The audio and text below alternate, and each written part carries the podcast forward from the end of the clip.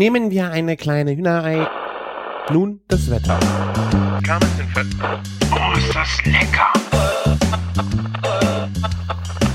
Küchenfunk. Herzlich willkommen, liebe Hörerinnen und Hörer zum Küchenfunk. Ich bin die Michi und ich sitze hier heute mit dem Christian und dem Sven. Hi Christian. Hi Sven, hi Michi. Hi Michi. Hallo. Das erste Mal, 25. Folge und direkt ein Jubiläum. Und noch Gäste. Ja, einmal lässt du mich das organisieren und dann klappt das. Du schaffst das ja in 24 bisher vergangenen Folgen Küchenfunk. Nicht einmal die Kulinarik-Pixel einzuladen. Ja, das kommt noch. Ich war ja jetzt auch ein bisschen unterwegs, hast du ja gehört, äh, Italien, Schottland, da muss man ja auch schon mal, ne? Ist ja, Ja, das reicht doch für 24 Folgen, sich damit zu entschuldigen, oder was? ja finde ich schon. ah, na gut. Ja, wir sind heute äh, mit dem Christian hier, dem Küchenjungen, mit mir, dem Sven vom Kulinarikast und mit Michi. Hallo. Michi, vielleicht magst du dich einmal so ein bisschen ausführlicher vorstellen, weil abgesehen von der netten Stimme wissen die Hörer und vor allen Dingen der Christian, der kennt dich ja jetzt auch ungefähr drei Minuten, Ja. wissen wir noch nicht so viel über dich. Ja, wie gesagt, ich bin die Michi. Ich habe in Bochum Physik studiert, werde jetzt bald nach Hamburg ziehen und bin für die kurze Zeit noch zu meinen Eltern wieder zurückgezogen. Ich komme ursprünglich aus Porta. Essen ist eine große Leidenschaft von mir. Ich äh, esse sehr, sehr gerne und viel und koche auch selber sehr gerne. Ja, Christian, was ist denn los? Schaffst du heute keinen Übergang? Also, bin ich dafür jetzt zuständig? Ich habe gedacht, äh, Wenn ich nichts sage, ich habe doch heute den Lütten, wir haben sogar zwei Gäste. Mein Sohn, der Jüngste, ist nämlich auch dabei. Der, Premiere. ja, ich versuche ihn gerade ein wenig ruhig zu halten. Halt ihm nicht den Mund zu. Ich dachte immer, die Nase nicht. ich glaube, das könnte beides schaden. Ja, Kombination davon ist. Wobei Nase ist, glaube ich, momentan egal, weil ich sehe zu.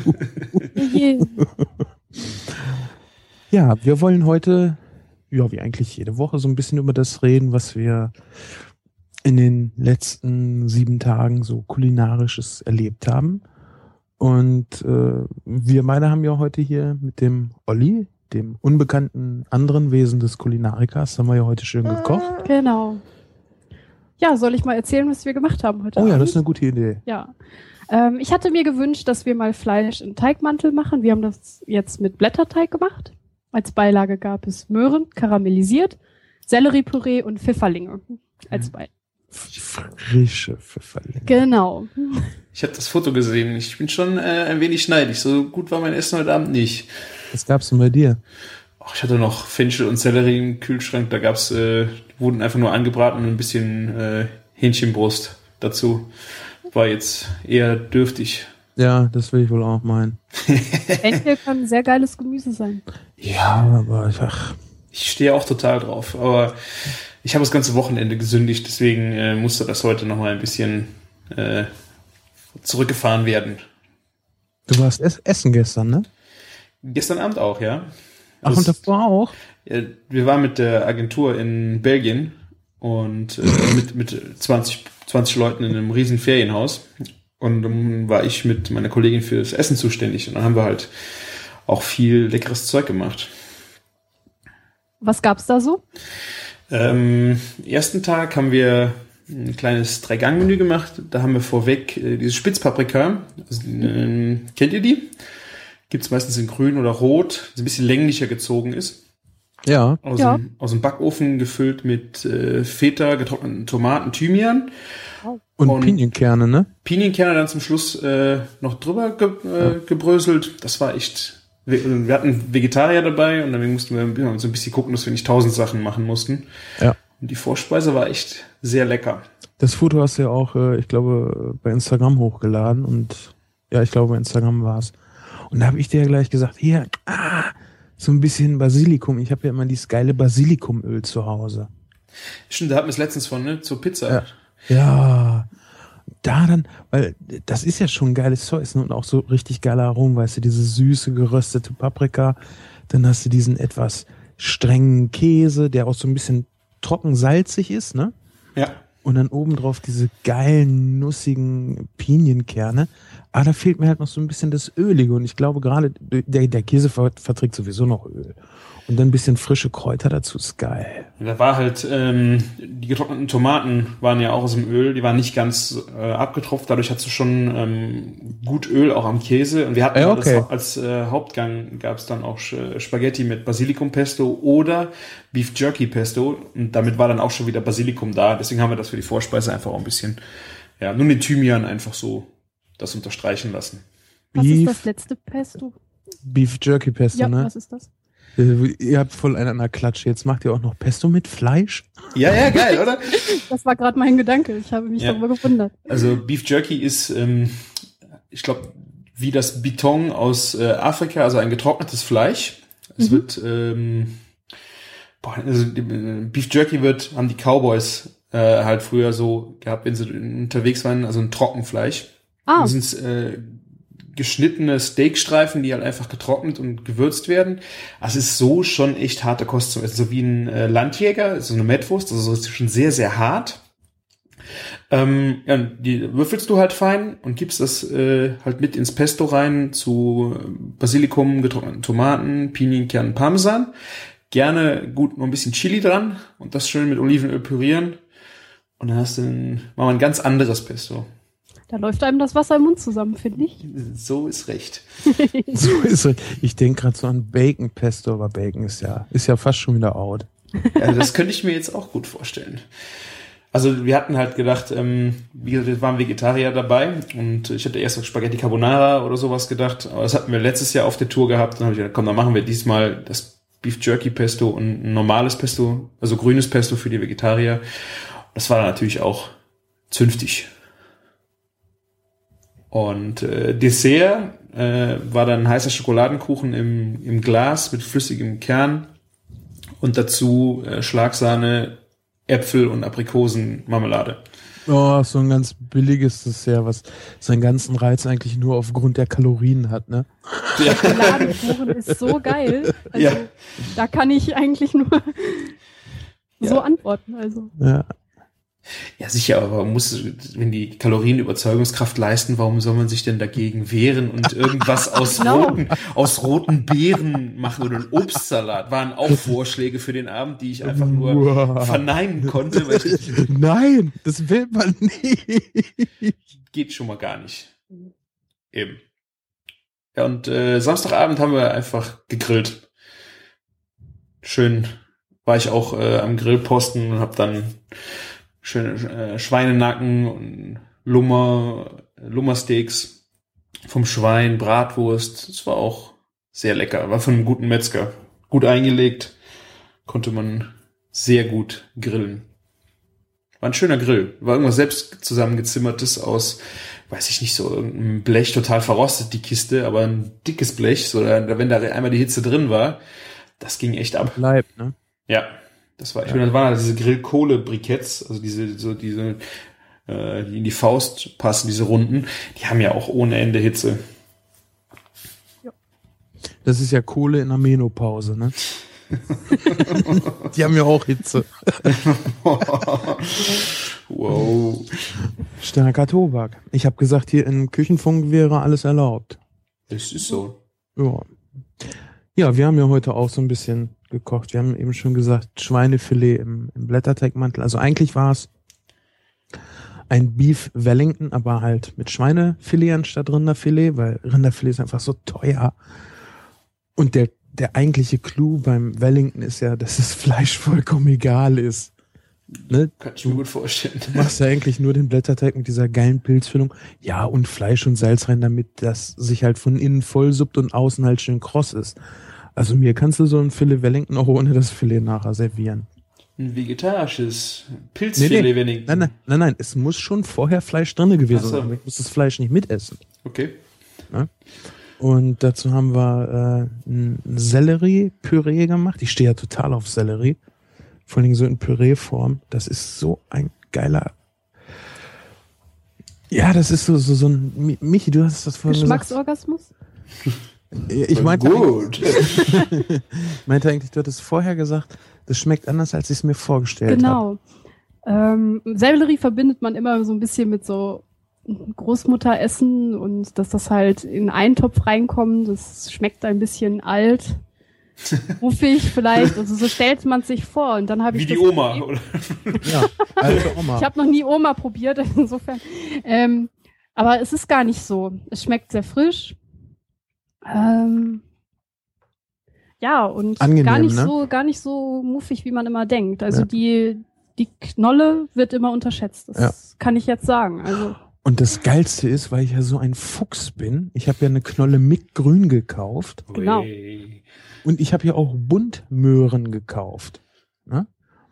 Und habe das Grün von dem Sellerie äh, fein geschnitten und mit in eine Selleriepüree gemacht, aber nicht mitgegart, dass das nochmal so einen zusätzlichen, nee, crunchig war es nicht, äh, aber du hast halt nochmal so einen ordentlichen frische Schub. Mhm. Also die Ja. Knolle selber ist, schmeckt nicht so frisch wie das Grün und durch das Grün kriegst du halt echt nochmal so diesen leichten Drive, der ist echt so Das ist Stangensellerie, oder? Ja. Was oben drauf ist, oder war das feiner? Nee, Stangensellerie, aber ich habe nur die Blätter mit reingemacht. Ah, okay. Ne? quasi als Kräuter. genau, als Ersatz. Kräuterersatz. Und in die, in die Düchselmasse für das Wellington habe ich dann auch das äh, ein bisschen von dem Selleriegrün und äh, von dem Karottengrün mit reingemacht. Also das ist, äh, ist eine schöne Sache, gerade wenn du eh keine Kräuter da hast oder nicht noch kaufen willst, ähm, kannst du das echt wunderbar nehmen. Ich finde, das gibt halt nochmal so ein, so ein, ja, du kriegst den Geschmack durch was anderes halt nicht hin. Finde ich auch dann zum Beispiel schön, wenn man als Topping auf den, aufs Püree noch die Stangensellerie ganz, ganz fein gewürfelt zum Ja. Beispiel noch ein bisschen draufgeben würde. So hast du nämlich halt im Mund nochmal so einen richtig schönen, ja, Ja, das bisschen. Ja, genau. Ja, Nochmal einen anderen Ag- Aggregat, also nochmal einen anderen Zustand zwischen den Zähnen. ja, Ja. genau. Das ist nochmal diesen leichten, frischen, knackigen Widerstand Mhm. Und dann gemischt mit diesem, das ist ja super cremig, das Zeug. Also okay, du musst Butter und Sahne ran tun. Aber hey, wir reden hier von einem Gemüsepüree, da macht man sowieso immer Butter und Sahne mit. Auf dran. jeden. Und da auch nicht dran sparen, würde Genau. ich sagen. Das wäre ja wie, wie an der Schokolade sparen beim Schokoladenkuchen, Eben. wenn du da dran sparst. Also ich habe mal ein äh, sehr schönes Sellerie-Süppchen gemacht. Ähm, dann hast du den äh, Sellerie gewürfelt und dann mit Zwiebeln angebraten und hast du schon gut mal Zucker dran gegeben, dass es so ein bisschen karamellisiert, die Würfel. Mm. Und dann Ja. auf, aufgegossen mit äh, Gemüsebrühe. Das dann gar gezogen. Mit, ich glaube, ein paar Kartoffeln waren auch dabei. Und dann püriert. Und dazu gab's dann äh, Birnen gewürfelt, kurz karamellisiert in der Pfanne. Also Würfelchen kleine und dazu Räucherlachs. Das macht auch Boom. Vor allen Dingen die Süße macht äh, dem Sellerie, finde ich, unheimlich schön rund. Sellerie und Süße, absolut geil. Ja. Ähm, du hast gerade gesagt, Birne. Ich habe die Tage ja auch was mit Birne gemacht. Ich habe nämlich ähm, Hamburger Buns selber gemacht. Mhm. Habe ich gesehen, wir haben ja richtig einen Battle gemacht, was äh, Buns angeht. hä? Ja. Martin hat ein Rezept, ich habe ein Rezept und du hast jetzt ein Rezept. Äh, du taube Nuss, ihr habt aber beide das gleiche. Nee. Ja, ist doch so. Also komm. Nee, du hast es doch auch nur abgeschrieben. Ich habe es erst abgeschrieben, das ist richtig. Das war, pass auf, Und pass dann auf. verbessert, ist klar. Ja, von chefkoch.de. Der- das ist, ich glaube, das zweite Rezept, was du bei äh, Milchbrötchen findest. Und habe das erstmal so hingenommen und ausprobiert. Und das war nicht schlecht. Ne? Also du, du, du merkst es schon, da- das Rezept ist äh, schon solide, aber da fehlt noch so ein bisschen, dass die Dinger richtig geil werden. Und ich wollte es ja vor allen Dingen dann nachher für äh, Hamburger haben und habe sie dann halt noch ein bisschen äh, anders zubereitet. Also normalerweise äh, schiebst du die, ich glaube, bei 180 Grad Umluft in den Ofen. Ich habe sie dann bei 180 Grad Ober- und Unterhitze reingepackt, was schon viel ausgemacht hat. Dann trocknen die Brötchen nämlich nicht so aus. Dann äh, stand drinne, du lässt den Teig halt, nachdem du die Brötchen geformt hast, nochmal gehen für 20 Minuten. Mhm. Dann würden sie sich verdoppeln. Das ist totaler Quatsch. Stimmt überhaupt nicht. Die verdoppeln sich. In der Zeit verdoppeln die sich nicht. Nee, also ich hatte, glaube ich, eine 40 Minuten hatte ich äh, nach dem Form stehen, aber Ja. wie Martin sagte, vielleicht war meine Hefe tot. Ja, deine Mutter ist tot, Alter. Keine Ahnung. Ich habe aber genau gewusst, wie du dann scheinheilig geschrieben hast, ich will morgen früh Milchbrötchen zum Frühstück haben. Hätte ich am liebsten geschrieben, du scheinheiliger Sack, du willst doch eh nur Burger Buns machen. das war mir so klar. Nein, ich habe sie echt für. Äh, Ja, ja, ja, ja, ja. Nee, ich habe hier angefangen mit Milchbrötchen für meine Kinder, weil wir die eigentlich ganz gerne mal morgens essen. Zum Burger. morgens zum Burger. Als ich Martin oder was? Einfach mal morgens schon den Grill anmachen. Ja. Das ist doch eine gute Idee. Geile Geschichte. Und das Problem, was ich hier habe, ist, ständig kriege ich keine Milchbrötchen, weil sie beim Bäcker aus sind. Hm. Aber egal bei welchem Bäcker hier, und das ärgert mich. Deshalb wollte ich halt äh, ein Rezept selber haben. Und ähm, du hast gerade gesagt, du lässt sie ja auch noch ein zweites Mal gehen, ne? Ich habe es jetzt bisher einmal gemacht. Das war mein Okay. einziger Versuch. Und Okay. das zweite Mal habe ich sie gehen gelassen, aber da ging ja nicht viel, ne? Ja, ging nicht viel, ne? Ja. Äh, wie lässt du die denn gehen? Was machst du da mit dem? Also du hast das Blech, du hast die Dinger geformt. Was machst du weiter? Äh, ich habe sie auf Backpapier, Frischhaltefolie drüber und dann äh, ans Fenster gestellt, so wo es ein bisschen wärmer war. Warum Frischhaltefolie? In dem Rezept stand halt drin, ähm, damit sich keine dickere Kruste bildet. Mhm. Ob das jetzt stimmt oder nicht, keine Ahnung. Staut sich die Wärme auch. Auch eine Idee, ja. Ja, ja. Ähm, in meinem Rezept stand halt auch irgendwie, dass du sie nochmal gehen lässt und vor dem Backen mit Milch einpinselst. Ah, okay. Ich habe sie Ja. nach dem Backen mit Butter eingepinselt. ich habe sie vor dem Gehen lassen mit Milch eingepinselt, weil dann trocknet dir oben die Oberfläche nicht an. Dann brauchst du auch keine Frischhaltefolie. Sehr gute Idee. Und ich werde das nächste Mal werde ich den Ofen einmal auf 100 Grad hochheizen und dann ausstellen und die Brötchen da drinne gehen lassen. Ne? Dann hat er schon eine äh, gewisse Temperatur. Du kannst sie gehen lassen, ohne dass er gleich schon backen. Und bis er vollkommen durchgeheizt ist, dass du sie halt schieben kannst, dauert es dann auch nicht mehr lange. Dann nimmst du einmal kurz raus. Wir haben das in einer, in einer Berufsschule gehabt. Wir haben ja auch ein halbes Jahr lang backen gelernt, richtig beim Bäcker. Und da hast du halt so einen Gehschrank, wo du deine ganzen Teige reintust, damit die richtig gehen. Und was du halt auch noch machen kannst, ist die halt mit warmer Milch schon mal abpinseln, weil dann ja nochmal zusätzlich Wärme ans Brötchen kommt, dass sie nochmal besser aufgehen. Aber du musst doch zugeben, das ist schon mal was anderes, so schöne selbstgebackene Buns für einen Burger, oder? Ja, das ist immer was anderes. Es ist noch nicht so perfekt, wie ich es haben will. Also ich finde die Brötchen immer noch zu kompakt, Mhm. müssen noch luftiger werden, Ja. weil sonst bist du echt schon von den Brötchen satt und das willst du, ja, du willst es ja gleichberechtigt haben, ne? Ja, war auch mein Problem. Meine waren, ich glaube, das Rezept sollte eigentlich für zwölf sein. Ich habe, glaube ich, nur sechs rausgekriegt.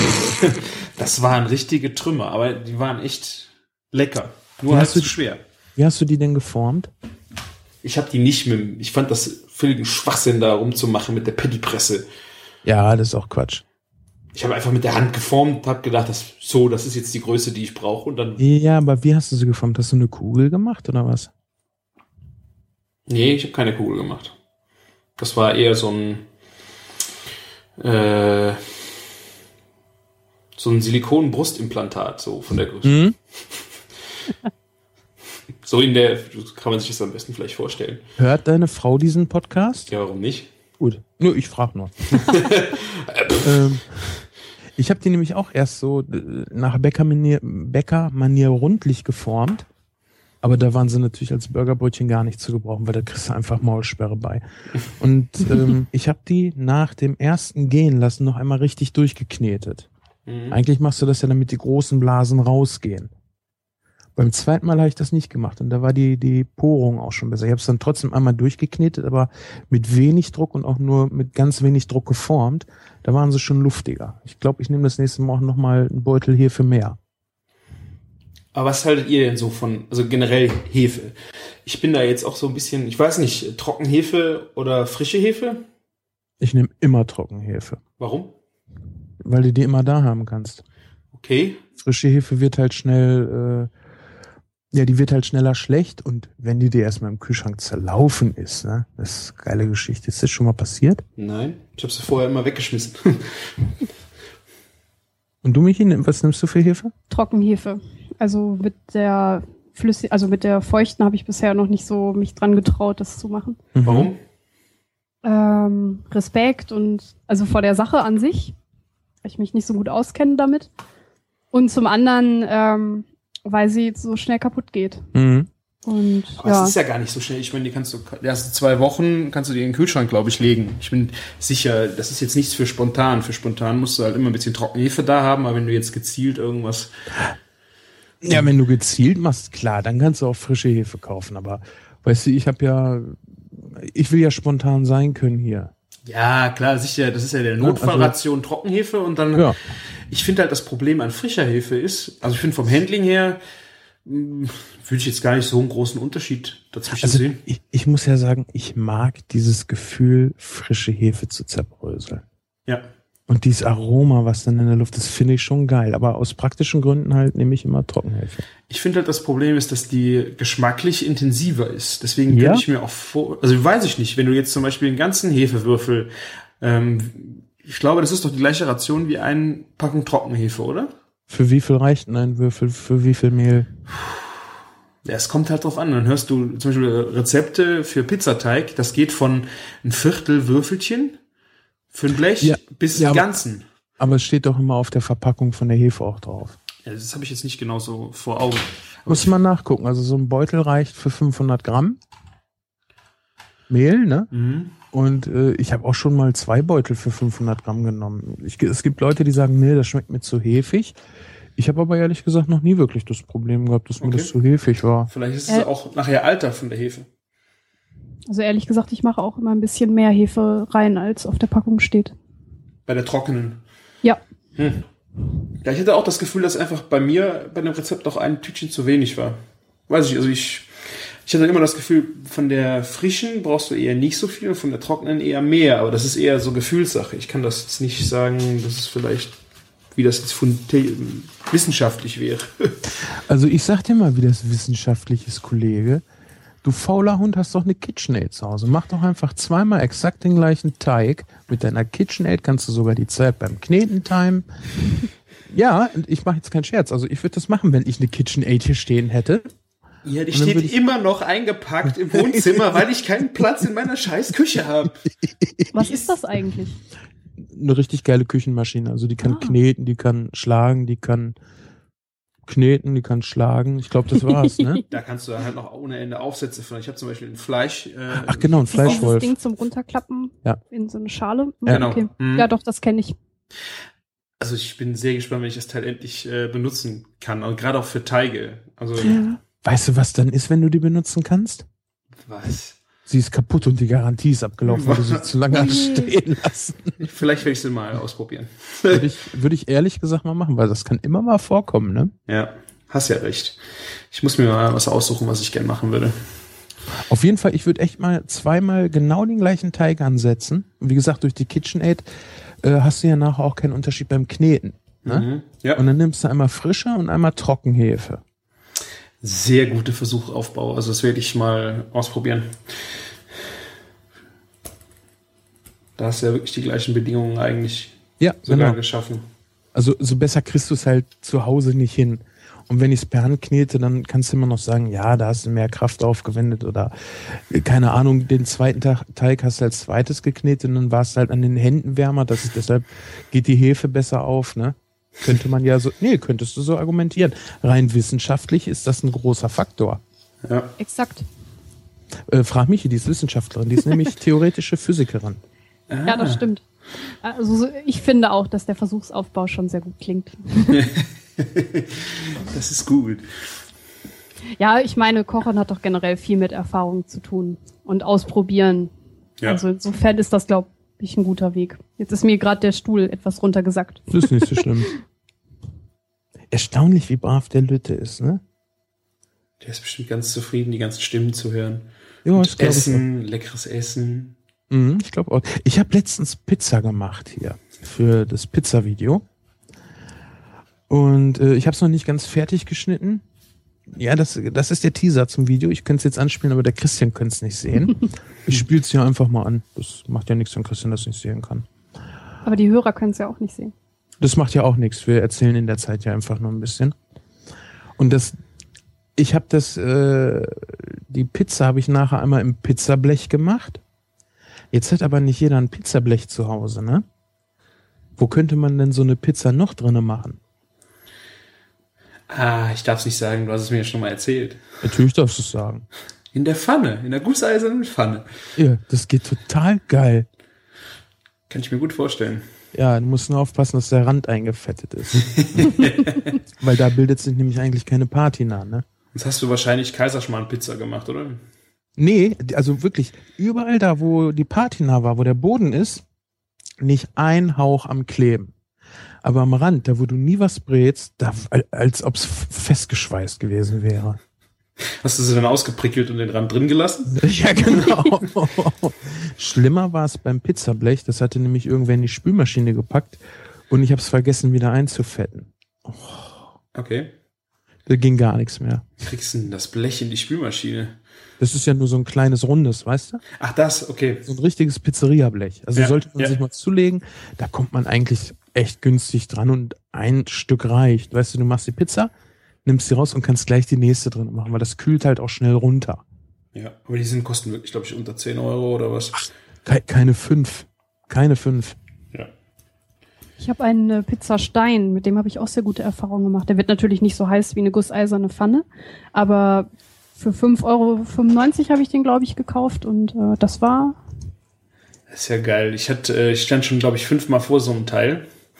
Es waren dann teurere äh, Ausgaben. Ich glaube so mit äh, puh, 20, 20, 30 Euro. Und jedes Mal kaufen, nicht kaufen, kaufen.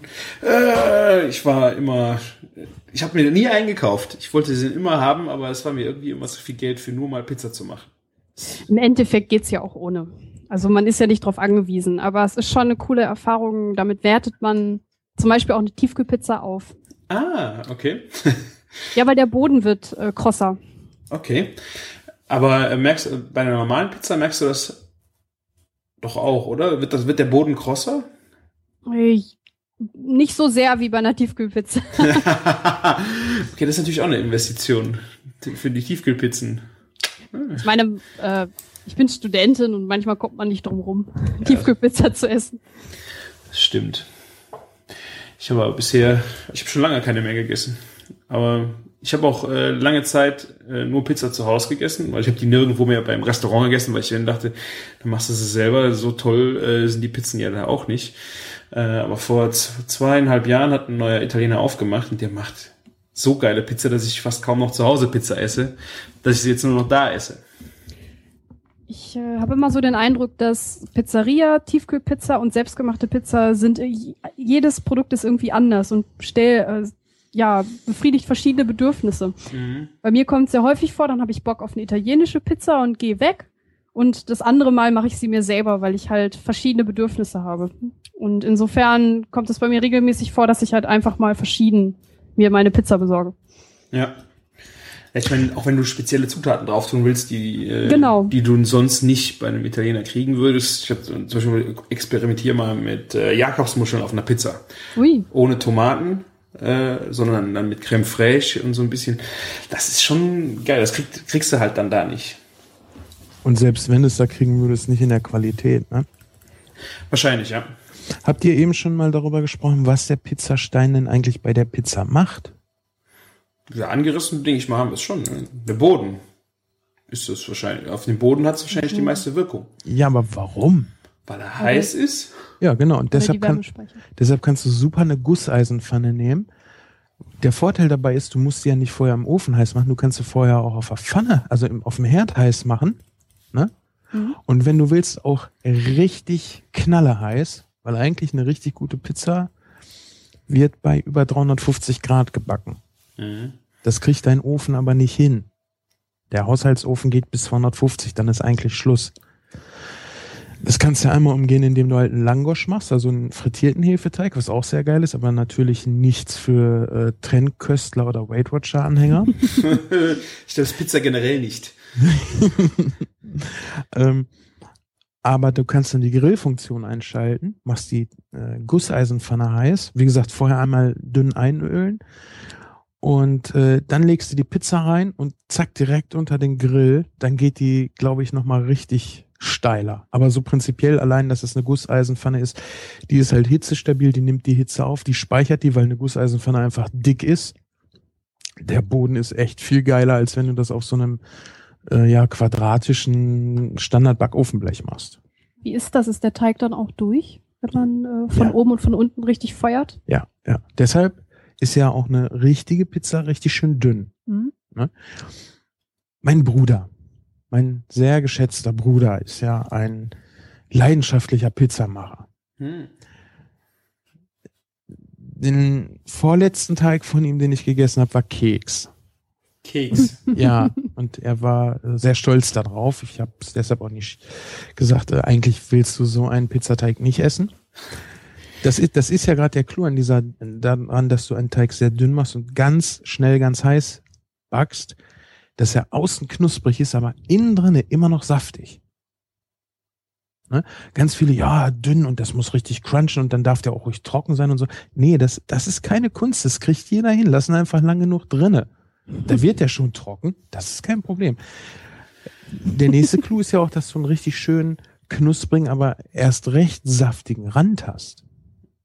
Ne? Hm, Also ich finde, äh, mit der Saftigkeit würde ich dir recht geben. Also für, mir, für mich ist dann wichtig, dass es in der Mitte halt äh, saftig bleibt, weil der Rand kann vom, für mich gerne total crunch sein. Nur Ja, ja. crunch. Äh, komplett innen drinne auch?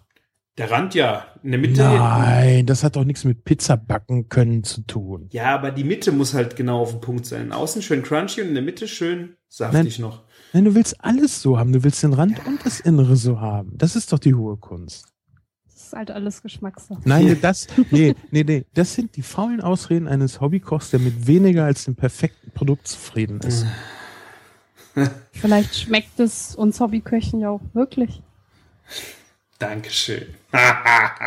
Vielleicht kommt die FDP nächstes Jahr auch wieder in den Bundestag. Ah, genau, Ah, nächstes, ah. nächstes Jahr, genau. Nächstes Mal. Aha.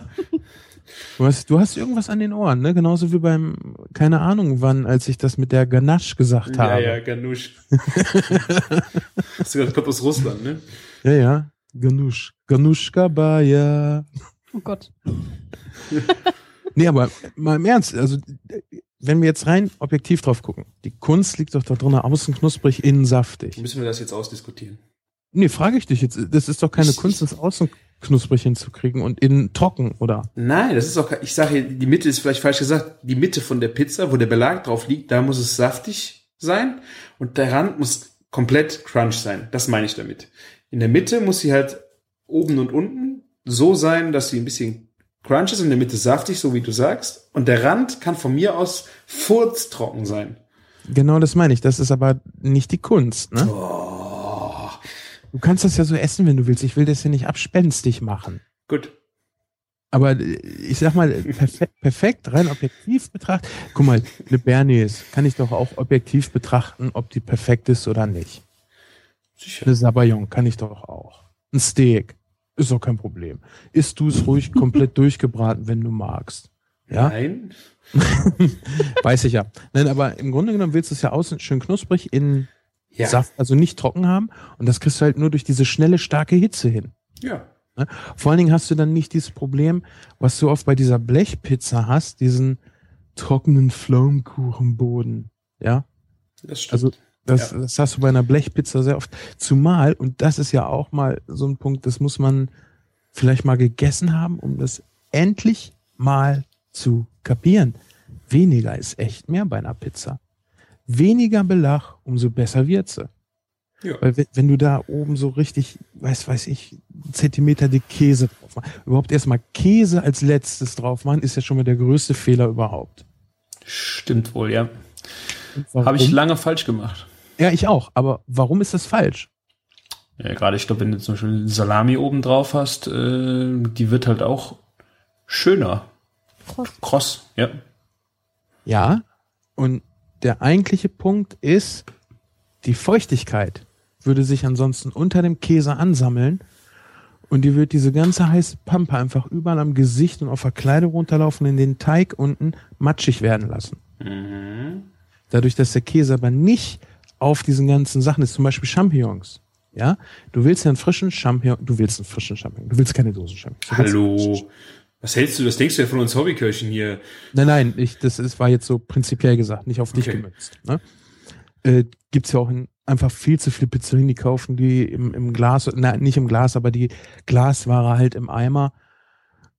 Und die, ja, das hat mit Pilz einfach nichts mehr zu tun. Das war in den, in den 60er Jahren war das so up to date, auch in der Gastronomie so Pilze zuzubereiten. Bis dann endlich die Vernunft irgendwann Anfang der 2000er ankam und geklopft hat, hallo, geht's noch? ähm, die schneidest du auch ganz dünn drauf, legst du drauf und wenn du da jetzt Käse drauf machst, dann Champignons haben ja unheimlich viel Wasser, ja? Dann sind die auch einfach matschig, pampig, der ganze Saft staut sich da und dadurch, dass du eine starke Hitze von oben und von unten hast und den Käse halt nur auf der Tomatensoße, die ja sowieso eine trockene Tomatensoße sein muss, steigt die ganze Feuchtigkeit hoch und du hast aber trotzdem die Saftigkeit durch das Fett, zum Beispiel von der Salami, ne? oder auch Mhm. durch das vom Käse. Und du hast halt diese tollen, vor allen Dingen auch geschmacksintensiven Zutaten, weil kein Wasser oder wenig Wasser drinne ist auf der Pizza. Ja. Und dann kannst du dir halt auch mal teure Sachen drauf, äh, drauf tun, weil du halt nicht mehr so viel billigen Scheiß kaufen musst. Ist das unfassbar toll oder was? Ja. Ein Tipp, den ich noch geben würde, ist, dass man immer ein paar Tropfen Olivenöl drauf macht am Ende. Damit habe ich sehr gute Erfahrungen gemacht. Immer, bevor es an den Tisch geht? Oder Ja. im Backofen? Ich mache es immer, bevor ich es in den Backofen tue, aber ich glaube, wenn man gutes Olivenöl hat, sollte man es nachher machen. Ja, die Erfahrung habe ich auch gemacht. Also danach nochmal so ein bisschen Olivenöl drauf ist Knaller. Warum? Weiß ich doch nicht, Fett ist egal, schmeckt. Nee, schmeckt, schmeckt es mit dem Olivenöl wirklich so kräftig nach Olive oder sagst du einfach, ist äh, das Fett, dass es nicht so trocken ist oder was meinst du? Ich finde jetzt nicht unbedingt, also wenn du ein gutes Olivenöl hast, das meist mal so, manchmal so ein bisschen eine, eine grasige Note. Das kann je nachdem, was du für einen Belag hast, schon unterstützen. Aber ich denke, wenn du so die kräftigen Aromen von Salami und Käse, da kommt, es, es unterstreicht einfach so ein bisschen. Es macht, es schmeichelt am Gaumen, hat aber jetzt nicht unbedingt, dass ich sagen würde, es ist ein, äh, dieser Olivengeschmack, der einfach dann so wichtig wäre. Also es ist hauptsächlich so ein bisschen Aroma, ne? Aroma Fett ist einfach Geschmacksträger. ja, Mhm. genau. Aber, aber gut, dann könnte ich auch sagen, nimmst halt ein billiges Rapsöl. Nein. Das lässt sich ja marketingtechnisch so schlecht verkaufen. Ne? Ah, dann nimm du halt Rapsöl. Nein, ich frage ja nach, ich, ich sag ja nicht, nimm ein billiges Rapsöl. Ich frage ja nur nach, was, was, was du sagst, warum die dann besser ist. Das ist ja nicht, dass das nicht stimmt oder so. Ich frage ja immer ganz offen nach. Also ich kann nur sagen, ich als Hobbyköchin probiere aus. Das eine mal mit, das andere mal ohne. Und wenn mir das eine besser geschmeckt hat, mache ich das weiter. Mhm. Und genauso ist es in dem Fall auch. Ich habe das mal gemacht und habe gemerkt, dass mir das schmeckt und habe es dann weitergemacht. Chris, wir haben ja in einer der vorigen Folgen schon über Hessen Blumenthal und In Search of Perfection gesprochen. Ne? Mhm. Und da gab es ja auch ein Pizzavideo. Mm, War das das mit der Tomatensauce? Nee. Ja, ja, ja. Ich habe ja. nur die Tomatensauce gesehen, den Rest habe ich nicht gesehen. Okay. Ähm, er hat äh, Tomaten nachher nochmal extra getrocknet im Ofen mit Knoblauch und ich glaube auch ein bisschen Basilikum drin und so und hat das dann auf die Pizza gegeben, ohne das Innenleben, also ohne äh, Knoblauch und Basilikum. Hat das Ganze dann ganz normal belegt und hat dann frischen Basilikum drauf gemacht und das für zwei Minuten bei äh, unsagbar hohen Temperaturen in den Ofen gepackt. Also der hat dann halt die Gusspfanne umgedreht, damit du halt diese gerade Fläche hast und dann die Pizza draufschieben kannst. Ich würde es einfach in der normalen Pfanne machen. Ist halt einfacher. Jetzt habe ich gedacht, du hättest die Idee selber gehabt. Habe ich auch. Weil ich mache es ja so, dass Leute das zu Hause nachmachen können. Er hat es halt so gemacht, dass du es nicht nachmachen kannst. Das ist ja der Punkt. Wichtig ist immer, ob du es zu Hause nachmachen kannst. Ist das nicht scheißegal, wie rum du das, die Pfanne Nee. hältst? Nee, weil wenn du die Pfanne richtig rum hast, kannst du die Pizza halt vorher reinlegen und dann runterschieben. Ja? Verstehst du? Nee. Und wenn man es andersrum macht, dann tut man die Pizza auf eine Alufolie und tut die Pfanne drauf. Oder nein, haben- nein, nein. Er hat das mit dem Pizzaschieber halt gemacht. Also die Pfanne verkehrt rum in den Ofen, vorher richtig kaputt gegeben. Er sagt 20 Minuten auf dem Herd. 20 Minuten ist totaler Quatsch, weil dadurch wird es ja auch nicht heißer, weil irgendwann Ist ja heiß genug. hört der Herd einfach auf, die Temperatur zu steigern. Ja. Ähm, und hat dann mit dem Pizzaschieber auf die Pfanne, äh, auf den Pfannenboden Ach. die Pizza äh, drauf gleiten lassen. Mhm. Weißt du, wo der Unterschied ist? Das eine kann schiefgehen, das andere kann nicht schiefgehen. Deshalb mach lieber Na, das. ich habe mich aber auch gefragt, ähm, den Pizzateig dann halt genau in die in die äh, Pfanne reinzubekommen, ohne sich dermaßen die Finger zu verbrennen. Ich meine, das ist schon, muss schon für beides ein Händchen haben. Das ist jetzt nicht äh, äh, out of the box ganz einfach, den Teig in die Pizza, in die äh, reinzuschmeißen in die Pfanne. Doch, kann ich dir auch genau erklären, wie du das machst. Dann erklär mal. Du nimmst nämlich einfach ein, ein Brett, ja, ein Küchenbrett, wo du die Pizza draufpacken kannst, formst die halt ganz normal, belegst sie, hast aber vorher das Brett einmal meliert. Ja. So. Und jetzt hältst du einfach das Brett über der Pfanne und hältst am Rand der Pizza fest und brauchst das äh, Brett nur so ein bisschen ankippen, dann flutscht sie ganz von alleine runter. Idioten, Idioten sind ja, nicht schlecht, ja. Das würde ich gerne bewiesen Ja, haben in ja. der Versuchsreihe. Wir haben zehn, Ja. wir haben 100 Menschen gefragt. Wir haben hunderte Idioten gefragt, kriegen sie das auch hin? Bei 80 ist die Pizza um Gesicht gelandet. Vielleicht Ja. ist es, vielleicht ist, es- ist es akustisch jetzt nicht so gut zu beschreiben. Ne? Aber im Grunde genommen lässt du sie einfach drauffallen. Und glaub mir, das funktioniert wunderbar. Du bist auch Profi.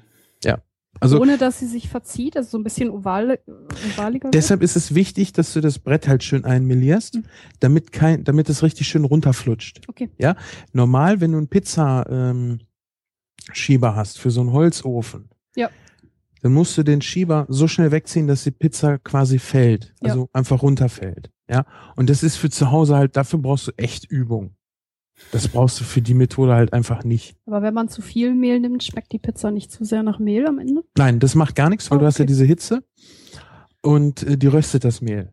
Alles klar. Ja, du hast ja zum Beispiel auch Brot, gibt's ja auch ganz viel zu kaufen, wo richtig eine Mehlschicht oben drauf ist. Mhm, okay. weiß. Das schmeckt aber nicht mehlig, weil es halt mitgebacken worden ist. Alles klar. Gut, okay.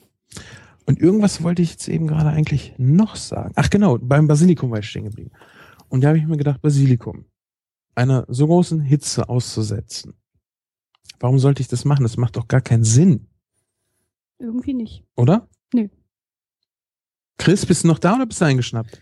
Wieso bin ich eingeschnappt? Natürlich. Ich hab, das hast du mir schon erzählt. Deswegen, ich, äh, Hatte ich, hatte ich dir das schon erzählt? wenn das jetzt kommt mit dem Knoblauch und dem Öl, Aber habe ich dir das in der Sendung erzählt? ich glaube, das haben wir in der letzten äh, Kulinarikast-Folge besprochen, die noch nicht veröffentlicht worden ist. Stimmt, aber Redundanz schadet ja nicht. Ja.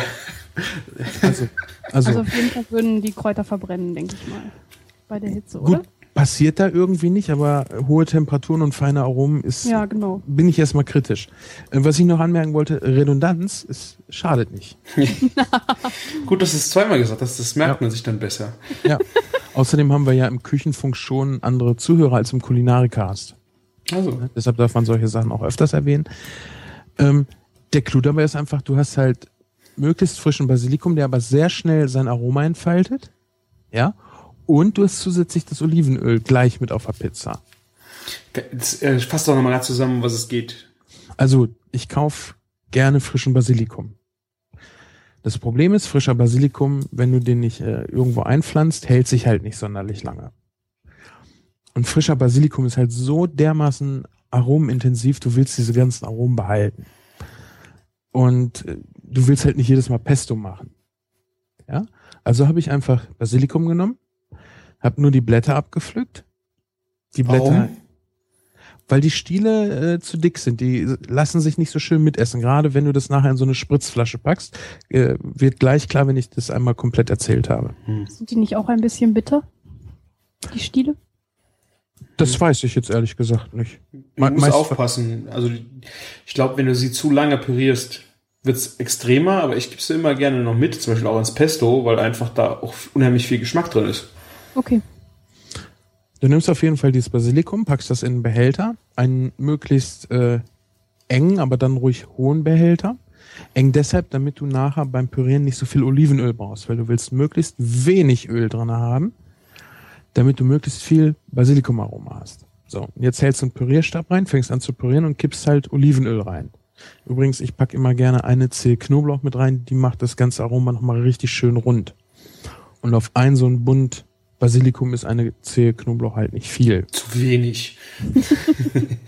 Nee, du kannst ja mehr machen, aber Ja. äh, wenn du jetzt nur diese eine machst, schmeckst du halt nicht den Knoblauch gleich so raus und der erst- unterstützt das so schön leicht zwiebelig, weißt du? Mhm. Sch- Schärfe auch noch ein bisschen. Ja. Eine Zwiebel kannst du halt nicht so gut mit reinmachen, weil die halt viel Feuchtigkeit enthält. Äh, durch das Pürieren gelangt die Feuchtigkeit mit ins Öl. Das willst du nicht. Du willst nach Möglichkeit keine Feuchtigkeit in dem Öl haben. Da ist Knoblauch halt besser. Vor allen Dingen hält sich wahrscheinlich mit der Zwiebel auch nicht so lange. Richtig. Wegen der Feuchtigkeit halt auch, ne?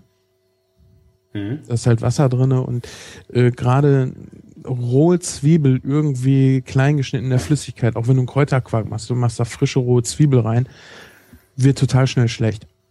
Mhm. So, und äh, das pürierst du einfach und packst dir das in so eine kleine Dressierflasche. Die gibt's, ich sag jetzt, die gibt's von Fackelmann, weil jeder, der irgendwo einen Fackelmann, eine Fackelmann-Abteilung in seinem Einkaufsladen hat, weiß, wo er es jetzt findet. Gibt's für zwei, drei Euro. Also ich habe jetzt, Wie so eine Ketchupflasche, oder? In ja, aber milchig. klein, Ja, ja, ja. Genau. Eher so in so eine äh, Haarfärbetube. Ich glaube, Mhm. so sind die früher auch mal auf den Markt gekommen und haben die Köche das für sich entdeckt. Das Tolle daran ist, äh, du kannst unheimlich genau dosieren und du kannst halt schön mit auf den Teller malen. Was mit Olivenöl besonders gut geht, wenn du es vorher im Kühlschrank hattest, weil dann wird das Ganze ein bisschen dickflüssig und du kannst genauer malen. Und vor allen Dingen mit dem Grün hast du ja auch noch einen schönen Eyecatcher drin. Das ist ja Du kn- hast- knallgrün. So eine geile Farbe. Du hast so geile Aromen. A, der Basilikum ist ganz fein geschnitten. B, du hast den Knoblauch. Und C, Öl nimmt sehr schnell Aromen an. Ne? Und dadurch, dass du das Basilikum fein geschnitten hast, wenn du das dann auf eine frische Pizza tust, die Aromen gehen sofort in die Luft und du, das ist also, Hm. genauer kann ich es jetzt nicht beschreiben. Das ist, ist echt so geil. Und das Tolle ist, das hält sich halt auch relativ lange. Ich glaube, ich habe es letzte Woche im Kühlschrank gehabt und noch nicht mal die Farbe ist dunkler geworden. Das Öl ist zwar ein bisschen grünlicher geworden, also es wirkt nicht mehr ganz so frisch, aber der Basilikum selber hat diese Farbe noch behalten. Mhm. Ne, bei einem Pesto hast du ziemlich schnell schon Farbverlust. Was haltet ihr denn, ich meine, das ist jetzt äh, stumpf, aber äh, von Oregano auf der Pizza? Mache ich, äh, ich lasse einfach mal, ich, ich erzähle immer so viel, das ist, entschuldige, das ist total unhöflich von mir. kein Problem. Ehrlich gesagt, ich vergesse es immer. Also äh, ähm, sowieso erst immer nachher. Also Mhm. ich jetzt zumindest. Und äh, ich habe das meistens dann auch extra dafür gekauft und äh, merke es dann erst, wenn die Pizza alle ist. Das, Aber das Aroma, also ich, das gibt ja, da scheiden sich ja die Geister dran. Also ich glaube, es gibt äh, genauso viele Menschen, die es überhaupt nicht mögen, wie die es mögen. Also ich äh, würde es jetzt auch nicht überall drauf machen, aber irgendwie ist dieses, äh, dieses Kraut, getrocknet auch, hat irgendwie ein besonderes Aroma. sehe ich auch so. Also ich nehm's, ich nehm's eigentlich immer. Ich mach's dann aber mit in die Tomatensauce gleich schon mit rein, dass die Ein Tomatensauce. bisschen, ja. Nee, ich mach das schon ordentlich mit rein. Wobei Ich- ich, ko ich koche meistens auch viel Tomatensauce, weil ich die dann schon portionsweise einfriere. Äh, ich finde das total ein Must-have irgendwie. Weil du kriegst, also dieses Basilikumzeug ist ja schon geil. Ne? Mhm. Aber diese, diese, diese, das ist eher so, so, das spielt ein bisschen weiter oben mit der Basilikum. Der Majoran oder Oregano spielt von den Aromen weiter unten mit. Das ist eine wundervolle Beschreibung. Ne? Ja, wirklich jetzt. äh, Das, und, und das, das, es ist nicht zu viel, wenn du beides drauf tust, aber es fehlt halt was, wenn du nur das Basilikumzeug oben drauf tust, weil dann hast du wirklich nur die Obertöne und dies, dies, dies, diese grundlegende Basis, die fehlt mir dann irgendwie noch. ja, so Oregano, der äh, boxt dir zusammen mit dem Knoblauch in den Magen, während äh, dir der Basilikum die Fresse poliert. Ja, ich hätte jetzt eher gesagt, der Basilikum streichelt dich und Das. ah. So, so, dieser Ausgleich, ne? Das ist halt eine total geile Harmonie. Das ist halt nicht wie Zwiebel und Knoblauch zusammen, sondern es ist, wie gesagt, einmal so diese, dieser, dieses Grundlegende und einmal die, die Frische oben drauf und das sprühende Leben. Und weißt du, unten, das ist der Handwerker. ja? Der, der gießt dir das Fundament, das Geschmacksfundament deiner Pizza. Und das, das Basilikum, das ist die Frau im Haushalt. Die, die macht das Haushalt schön. Wow. Oh, Bei- bei- Jovi. Nein, bei uns ist das so. Ich habe einen sehr, sehr äh, rustikalen Stil. Also ich könnte mir eine Wohnung ohne jeglichen Schmuck vorstellen. Und meine Frau halt eben nicht. Und die macht halt, mag halt Schmuck. Und wenn man mal ehrlich ist, so ein bisschen Schmuck macht das Leben doch auch schöner. Sonst wäre doch alles wie so eine Industriehalle. Das hat mit Shovi nichts zu tun. Nee. So, so, wir Frauen machen das Leben schön. Nee, nee, meine Frau. Meine, Du kommst hier immer nur zum Essen, aber wenigstens hilfst du beim Aufräumen. Im Gegensatz zum Oliver, der dann immer ganz schnell weg ist. Ja, wenn du die Küche, äh, wenn du da fertig bist, dann Küche, in der Küche haben wir ja, glaube ich, auch schon mal drüber gesprochen. Die kochen ganz anders wie Hobbyköche. Ja. Weil Hobbyköche wissen, dass sie es halt selber sauber machen müssen und Köche kochen wie in der Küche. Die meinen, da kann man einfach einen Hochdruckstrahler reinhalten, ist alles wieder sauber. Aber War ich so schlimm? Nein. Na, du musst das sagen, ich kann das verstehen. Aber mein Ergebnis war dafür auch gut genug. Das, will, das ist eine andere Frage, aber äh, Um nochmal auf das Essen von vorhin zurückzukommen. Was fandst du an dem Essen richtig toll und was war nicht so toll? Okay, ähm, ich fand den Blätterteig mit den Pilzen eigentlich am besten. Mhm. Der war schön crunchig. Das Fleisch war mir ein bisschen zu trocken. Mhm. Das sah Also aber das- auf dem Foto doch ganz saftig noch aus. Ne? Ich habe es zu früh dann angeschnitten. Ich hätte es einfach noch zehn Minuten stehen lassen müssen nach dem Ofen Hm. und vielleicht zwei, drei Minuten vorher rausholen. Dann wäre es richtig geil geworden. Ich habe es einfach zu schnell angeschnitten, weil Michi einfach Hunger hatte. Und wir haben, Das, das stimmt. wir haben äh, heute ein bisschen, haben wir es auch ein bisschen eilig gehabt. Ähm, aber klar, auf dem, Fo also auf dem Foto sah es geil aus, weil da war der Saft halt noch nicht rausgelaufen. Ja, also Hm. die Säfte hatten sich noch nicht richtig gesammelt, das haben wir Ja. dann recht schnell bemerkt. Dann fand ich die Möhrenhammer gut. Also, Buntmöhren. Leute, kauft euch Buntmöhren. Egal wofür. Es ist, es ist ein Vergleich zu normalen Möhren. Nee, ne? ich fand die super. Ja. Kann ich nur bestätigen. Ja. Also besonders ist es halt, äh, wenn man die Möhren dann auch noch karamellisiert, das bringt den Möhrengeschmack richtig gut nach vorne. Ja. In Butter. Und Wurzel, Wurzelgemüse und Zucker ist einfach. Oh. Ich würde sowieso sagen, dass man an fast alle herzhaften Gerichte eine Prise Zucker macht. Das macht den Geschmack ausgewogen. Ja. Das, das, das ist so wie. Ich habe einen Garten. Was? Ich, ich habe einen Garten. Ich habe ihn gemäht. Ist alles quadratisch. Und dann kommt der Zucker daher und sagt, und ich pflanze jetzt ein paar nette Blumen. weißt du? Der Garten vorher war absolut einwandfrei. Aber diese kleinen Blumen überall, die machen den doch eigentlich erst schön. Und genauso ist es mit dem Zucker in herzhaftem Essen. Der pflanzt ja halt ein paar Geschmacksblumen rein. Boah, philosophisch, Ast rein. Ich kann nicht anders, es tut mir leid. Kleine weibliche Ader hast du aber auch, oder? Nein. naja, aber es ist, es, wie, wie willst du das denn umschreiben, sage ich mal?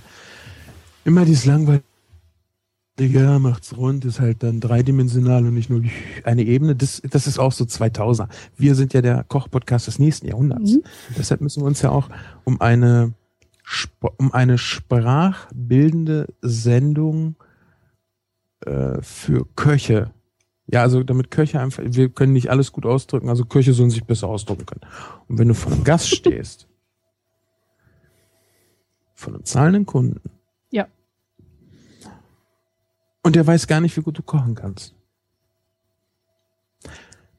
dann musst du dem ja trotzdem ein Essen verkaufen. Das funktioniert halt nicht mit, ja, machen wir Pommes rot-weiß. Aber es funktioniert mit, ich habe ein total geiles Rezept für richtig gute Pommes. Und dann machen wir als Einstiegsgag für das Menü, machen wir für jeden eine kleine Portion mit diesen dreifach frittierten Pommes. Und dann machen wir so drei Scheiben, eine richtig tolle Bratwurst, frisch vom Schlachter hier um die Ecke, mit einer selbstgemachten Currysoße. Das ist verkaufen, tut mir leid, aber ist so. Ja.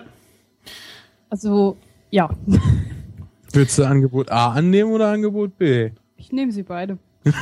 Was kostet das denn? Ja. ja, aber ehrlich, so als Einstiegsgag kann man sowas ja auch mal gut verkaufen, ne? Ja, du musst halt äh, Geschmacksbilder in die Köpfe pflanzen. Das Ja. ist schon echt wichtig, dass die, da muss man einfach auch mal ein bisschen ausschweifend werden. Du musst Leute durchs Erzählen schon zum Sabbern kriegen können. Das finde ich für einen Koch einfach wichtig, weil wenn Ja. du, wenn du einen Geschmack nicht beschreiben kannst, wie willst du ihn kochen können? Wann willst du sagen, jetzt habe ich das erreicht, wie ich es haben will? Du kennst den Geschmack ja noch gar nicht. Du musst ja eine Vorstellung von dem haben, was du kochen willst. Ansonsten ist es halt planloses Rumgepansche. Ich glaube, es kann auch andersrum äh, passieren, dass man erst den Geschmack kocht und erst, wenn man ihn dann probiert, im Ja, Kopf was- ein Bild entsteht oder Ja. ein, ein Geschmack, richtig, also eine Geschmacksbeschreibung. richtig. Deswegen macht man ja auch eine Lehre. Um halt zu wissen, wie man Geschmäcker hinkriegt. Und in der guten Lehre zwingt dich durch sozialen Druck dein Küchenchef alles zu probieren. Ja, ja, ist auch richtig so. Das kann er sagen. rechtlich natürlich nicht machen, aber ich find's, ich fand's eigentlich immer ganz gut im Nachhinein, wenn ich irgendwie gezwungen wurde, das probierst du jetzt aber. Weil so, wie willst du das sonst, wie willst du dir sonst ein, ein, äh, ein Bild im Kopf von Essen machen können? Und du musst später als Koch, Ja. musst du im Vorfeld ja schon wissen, wie dein Endprodukt werden soll. Aber du kannst ja jetzt nicht groß sagen, dass es nach der Lehre aufhört. Nein, nicht, dass es Genau. aufhört, aber dann hast du einen Grundstock von Sachen, die du gegessen hast, wie du weißt, wie du diese Aromen hinbekommst. So, das Kochen hört nie auf. Se- Selbst wenn ich 80 bin, werde ich immer wieder was Neues lernen können. Ja. Ne? Aber du brauchst halt eine Basis, auf der du aufbaust. Auf jeden Fall. Ja, das ist eine gesunde Neugier auf jeden Fall sehr wichtig für, Ja. für dich. Ja. Ich glaube, wir sind ganz gut durch für heute, ne? Ja. Michi, wie hat's dir denn bei uns in der... Nee, kommen wir noch mal kurz auf das Essen, was ich vorhin Ja. noch sagen wollte. Wir haben auf dem Teller keine Soße gehabt. Hast du das gesehen, Chris? Mhm. Ja. Muss Das man die haben? Das hatte zwei Gründe. Wir hatten nicht die Zeit dafür und ehrlich gesagt, nein, du brauchtest sie nicht. Durch die diese Selle- Pilze, oder? Auch durch diese. Genau, durch die Pilze und durch das Selleriepüree, ne? Und dann hast du ja noch den, den Saft vom Fleisch, der ja innerhalb des Blätterteigs gefangen bleibt, wenn du den ordentlich verschließt. Also es hat keinem von der Feuchtigkeit an, an äh, Soße gemangelt. Aber was ich bin, das sage ich gerne vorweg nochmal, ich bin ein sehr selbstkritischer Koch. Aber das, was ich heute da auf dem Teller gezogen habe, du konntest, egal was du probiert hast, das war so geschmacksintensiv, das war das geschmacksintensivste, bis vielleicht auf die Rippchen. Wo- Wobei die waren vielleicht auch nur würzig, nicht so geschmacksintensiv. Das war wirklich heute alles sehr geschmacksintensiv. So geschmacksintensiv habe ich das ganze Jahr noch nicht gekocht. Vor allem auch mit sehr einfachen Mitteln. Ja, also da war nix, Ja. im Grunde genommen nichts Besonderes bei, außer ein paar frischen. Zutaten. Ja, man muss ein paar Tricks kennen auch, zum Beispiel mit dem Grün, dass man das noch Ja. da reinhackt.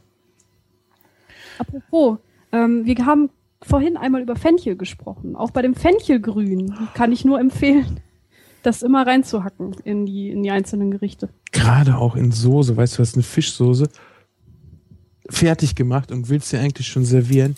Dann den frisch gehackten Fenchelgrün, das ist ein Wahnsinn. Mhm. Ja. Wenn es auch gut dran ist. Das ist ja manchmal, äh, hast Ja. du eher verkümmert oben dran. Es ist Ja, das- geil, wenn du es noch dran hast. Es ist halt wie frischer Dill, ne? Es geht schnell kaputt. Mhm. Aber ähm, dann habe ich ja noch eine Frage. Äh, wenn du jetzt, du kommst nach Hause und äh, du erwartest spontan Gäste, was machst du dann? Wer? Ja, nicht du, Sven. Ich wollte gerade ich? sagen. Ja. Mm, Ja, dann würde ich wahrscheinlich was bestellen. Nee, echt jetzt. Nee, ich bin, äh, wie gesagt, ich habe äh, nicht so einen großen Vorrat, weil ich halt Studentin bin. Ich kaufe wirklich dann immer mit den Leuten zusammen ein. Also wir besprechen, was wir halt kochen wollen und dann gehen wir zusammen in den Supermarkt und kaufen dann frisch ein oder bestellen halt. Das, ich kann dir deine Frage gar nicht beantworten weiter. Hätte jetzt sein können, dass du jetzt dann äh, zum Kühlschrank stürmst. Bist du da nicht so ein äh, experimenteller Kocher, der dann einfach mal ein paar Sachen zusammenschmeißt und mal guckt, was passiert? Doch, das bin ich schon. Ähm, aber ich habe einfach nicht so viele Vorräte, weil ich alleine wohne und dann verkommen halt viele Sachen. Ich kaufe dann wirklich einfach nach Bedarf. Aber äh, experimentell, das mache ich schon sehr viel. Ich gehe dann in den Laden, schaue, was es da gibt und kaufe die Sachen und probiere damit dann aus. Ja gut, das ist ja auch schon mal sehr schön. Ich hab, wenn du halt das Problem hast, dass was verkommt, hast du dann auch manchmal so Flashs, dass du jetzt irgendwie, oh, das muss weg und das muss weg und dann musst du damit was machen? Oder passiert das dann eher weniger, weil du halt von den Vorräten her gar nicht dann so viel hast, was verkommt? Eher letzteres. aber mir ist es mal passiert, dass ich genau aus dem Grund ähm, was ausprobiert habe, was sich dann als sehr, sehr lecker herausgestellt hat. Ich hatte noch Blätterteig und äh, Räucherlachs und der musste weg. Und da habe ich dann äh, Blätterteig mit Räucherlachs und Pinienkernen gefüllt und dann halt noch ein bisschen äh, Remoulade dazu. Pinienkern oder Pistazien? Vorhin hast du Ach ja, Pistazien Pistazien gesagt. waren's. Genau, ja, ich habe mich nur versprochen. Pistazien. Das hört sich geil an. Wobei auch mit Pinienkern kann ich mir das gut vorstellen. Ja, habe ich mich jetzt so versprochen. Da habe ich ein, äh, mit Blätterteig und Lachs ähm, schöne Frühstückscroissants kannst du damit auch machen. Ja. Und dann dazu gibt's äh, Frischkäse mit Meerrettich. Klingt gut. ich will ja nichts sagen, aber man merkt hier schon, wer, naja. Geschmack hat? Ja, genau, Geschmack hat mein Lieber. Also ich fülle die Blätterteig-Croissants dann meistens mit Schinken oder Salami und Käse. Ganz simpel. Musst du mal mit Räucherlachs versuchen. Also das ist ein, äh, und dann dazu einfach diesen frischen äh, Meerrettich-Frischkäse. Der ist auch nicht so hart wie dann so ein Sahne-Meerrettich. Ja. Wenn die aus dem Ofen kommen und dann schmierst du diesen Frischkäse drauf, der dann so leicht auch noch anfängt zu schmilzen. Geil. Wie machst du denn den Lachs da rein? Machst du den einfach in die Mitte oder legst du den auf das Dreieck und rollst das mit auf? Mit aufrollen. Ja, ist geil, ne? Ja. Ich liebe das. Ich, ich muss ja sagen, ich bin ein Tankstellen käse schinken croissant befürworter Echt? Ja, und zwar, weil wenn ich aus der Nachtschicht komme, dann hat die Tankstelle gerade erst aufgemacht und da liegt da dieses heiß dampfende, fettige Schinken-Käse-Croissant. Und das schmeckt einfach so wahnsinnig gut, wenn das heiß aus dem Ofen kommt. ist herrlich. Ja, ich habe mal in äh, Tankstelle gearbeitet, äh, zwei Jahre, und äh, ich habe so viele von den Teilen gegessen, ich kann sie nicht mehr sehen. Immer wenn die dann abends äh, Ja. weg mussten und keiner hat sie mehr gegessen, habe ich die gegessen. Boah, ey, ich kann die nicht mehr sehen, ey. Wir haben, wir haben vorhin überhaupt so über Blätterteig gesprochen. Ähm, Scha äh, Schafskäse und Spinat in so einer Blätterteigtasche. Das haben wir in Bielefeld gemacht. Und ich habe immer ein paar mehr mitgemacht, als ich fürs Geschäft brauchte, weil da waren drei, vier Stück gleich weg, wenn die aus dem Ofen kamen. Das ist einfach sowas Tolles. Alternativ auch ähm, mit Ricotta sehr lecker. Mhm. Aber da hast du schon mal das Problem mit der Flüssigkeit. Lässt, muss man den dann noch mehr abtropfen lassen, den Ricotta, dass der nicht zu viel Wasser abgibt? Ricotta ist generell schon eher trocken. Also man kann mit Ja. Ricotta und Spinat zum Beispiel auch sehr gut ähm, Ravioli machen. Also das ist nicht zu feucht. Okay, Nach meiner Erfahrung. okay. Ich habe jetzt lange keinen Ricotta mehr gehabt. Ich hatte da immer das Gefühl, dass da mit dem Wasser man noch ein bisschen aufpassen müsste. Ansonsten kannst du ihn ja in ein Handtuch legen Genau. und dann in ein Sieb, ne? Ja. Was übrigens eine sehr geile ist, um diese äh, ja, ist eine. Willkommen bei den Outtakes. ähm, nein, habe ich noch nicht gemacht, Christian, entschuldige, ich bin echt nicht zugekommen. Ich bin wirklich nicht zugekommen. Ja. Äh, jedenfalls äh, ist das auch eine sehr geile Sache, um diesen dicken türkischen Joghurt äh, zuzubereiten. Du nimmst dir halt ein, ein Leintuch oder so ein Geschirrhandtuch, was du halt nur fürs Kochen nimmst, packst diesen zehnprozentigen Joghurt da rein, hängst das äh, auf, ja, kannst du im Kühlschrank äh, auch einfach in ein Sieb reinlegen und das über Nacht stehen lassen. Da geht so viel Wasser raus, da kannst du Kugeln von machen, so ein bisschen frischkäseartig und die zum Beispiel total geil in Olivenöl einlegen. Ja. Das ist äh, griechischer Joghurt auch, ne? 10%. Ja, türkisch-griechischer, ich glaube, das wird als beides da verkauft. Aber ich habe ja noch gar nicht gesagt, was wir zum Nachtisch hatten. Wie kannst du das denn vergessen? Nee, ich habe es nur noch nicht erwähnt. Ja, ja, wie kannst du das vergessen zu erzählen? Ach so. Was haben wir denn zum Nachtisch heute gehabt? Also ich hatte ein Bier. ähm, Frauen, ey. Oh. Das kann ja Frauen- kein spektakuläres Dessert gewesen sein, Doch. Sven. Boah. ey Entschuldige, aber Frauen Sie denkt an Bier. kom komplett durch die Reihe, versaut durch diese Emanzipationsgeschichte. Kannst du komplett vergessen. Was gibt es einfacheres und geileres? ach, die Passionsfrucht, darauf wolltest du hinaus. Ja, als eine Passionsfrucht, eine richtig schön voll aromatische Passionsfrucht zum Nachtisch. So wie sie, aus, aus der Schale. Ja. Genau. Haben wir einfach rausgelöffelt. Das, Das war wirklich war- auch sehr lecker. Das kann ich nur bestätigen. Ich esse war- die, die, ist, die ist auch geil. Aber da kannst du so geile Desserts mitmachen. Ja, Du kannst so scheiß viel Geld dafür ausgeben.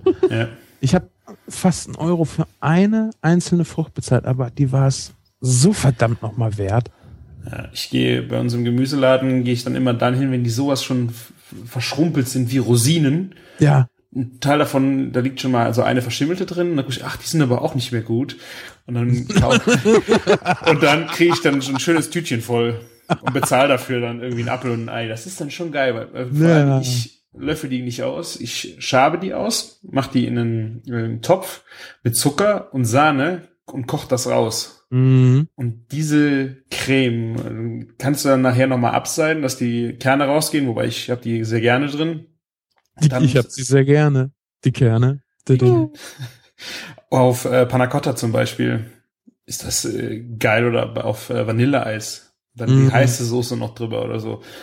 Die, da ist nämlich so viel Wumms hinter. Ja. Also Passionsfrucht ist Vor allen. Dingen- Äh, Es gibt ja so Früchte, die haben so leicht unangenehme Untertöne. Mhm. Eine, eine Orange zum Beispiel hat auch so leichte, unan, also leicht unangenehme und das macht die Orange ja auch interessant, muss man Mhm. dazu sagen. Eine Passionsfrucht, das ist ja nur Engelsgesang in Aroma. Also da Ja. ist nichts Kantiges, nichts, nichts Herbes, nichts. Ne, Das ist wie wie die perfekte Kugel, muss man, wenn man von einer geometrischen Form spricht. Wobei, äh, also mir geht's genauso wie dir, aber diese, diese Kernnummer da drin ist für den einen oder anderen schon echt ein Problem. Äh, Ich rede von den Aromen. Ne? Gut, okay, aromamäßig bin ich voll Die, auf deiner die Seite. Kerne sind ja, was das Aroma angeht, nicht schlimm. Was du zum Beispiel bei einer Himbeere hast. Wenn du Himbeerkerne mit isst, die, die machen ja immer noch so, ja, wie soll man das sagen, die sind so ein bisschen pelzig an den Zähne. Ja, aber du Ne? hast auch bei der Passionsfrucht schon mal ein bitter, ein bitteres in den Kernen drin, wenn du drauf beißt. Was ich auch wieder total spannend finde. Aber wie gesagt, Mhm. wenn du nur, wenn du sie halt durch ein Sieb gegeben hast und die Kerne halt auch raus sind, hast du wirklich äh, eine Geschmacksessenz, die ist einfach Aromenexplosion. Jetzt, jetzt sag bitte göttlich. Göttlich. Ja, das ist, ich, jetzt habe ich schon wieder diesen Aroma, dieses, diesen Geschmack im Mund. Mein Mund ist so trocken, ich hab so einen. Pass auf, du hast unten noch eine liegen. Ich hab jetzt! Nee, das sind Kaktusfeigen. Oh. Scheiße. Aber vielleicht sind die auch nicht schlecht. Morgen ist wieder ein Tag, wo ich mir Passionsfrüchte kaufen gehen kann.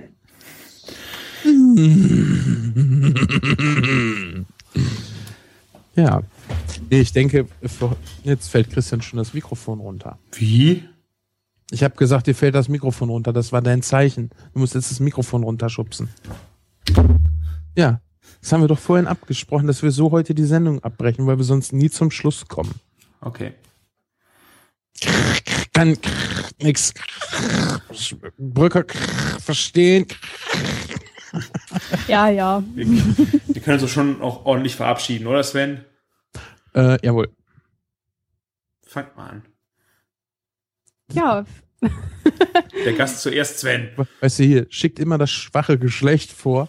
Hier, geh mal, erstmal machst du die Begrüßung, weil ich traue mich nicht. Dann machst du auch noch die Verabschiedung. das ist aber nicht die feine Art, dass du jetzt über deinen Podcast-Partner lästerst. Hier. Ich bin Das Gentleman. weiß Sven. ich wohl. Kannst du dir eine Scheibe von abschneiden?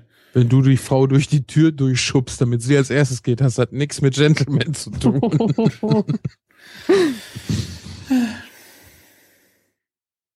Michi? Habt ihr zwei Süßen euch jetzt wieder eingekriegt? Nein. Das kann den ganzen Abend noch so weitergehen. Er Ich hat hab- angefangen!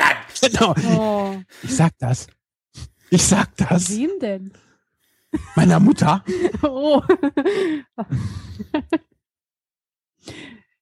ja, vielen Dank für die Aufmerksamkeit und äh, ich verabschiede mich. Man hört schon, wessen Geisteskind sie ist. Äh, der Pottfaser. Hä? Deines Geistes Kind? Na, äh, Christian, bitte. Ja. Hör dir einfach nachher nochmal den Schluss an und überleg mal. Jetzt bist übrigens du dran. Ja. Ich fand es äh, sehr schön mit Gast. Es war eine sehr schöne Premiere. Äh, ich hoffe, du kommst nochmal wieder. Dankeschön. Ich hoffe es auch. Ja, ich auch, weil- einladet. Ja, gerne, weil dann habe ich auch jemanden, mit dem ich schön kochen kann. Und ähm, zu dritt finde ich es immer angenehmer zu podcasten. Das äh, hat so einen, so einen natürlichen Gesprächsverlauf. Und es kommen auch immer noch andere Meinungen so ein bisschen mit dazu, ne? Also die ich dann unterbuttern und ausradieren kann. Dominieren kann, ja. Ja, genau, lasst mich euch dominieren. Ich habe mich nicht dominiert gefühlt. Ah, Dann kommst du halt nochmal wieder, das kriegen wir auch noch hin. Ich verabschiede mich von euch. Ich wünsche euch eine leckere Zeit. Kocht euch was Schönes. Und denkt dran, ein Kürbis muss man nicht aus der Mikrowelle essen. Bis dann und tschüss. Tschüss. Ciao. Ha!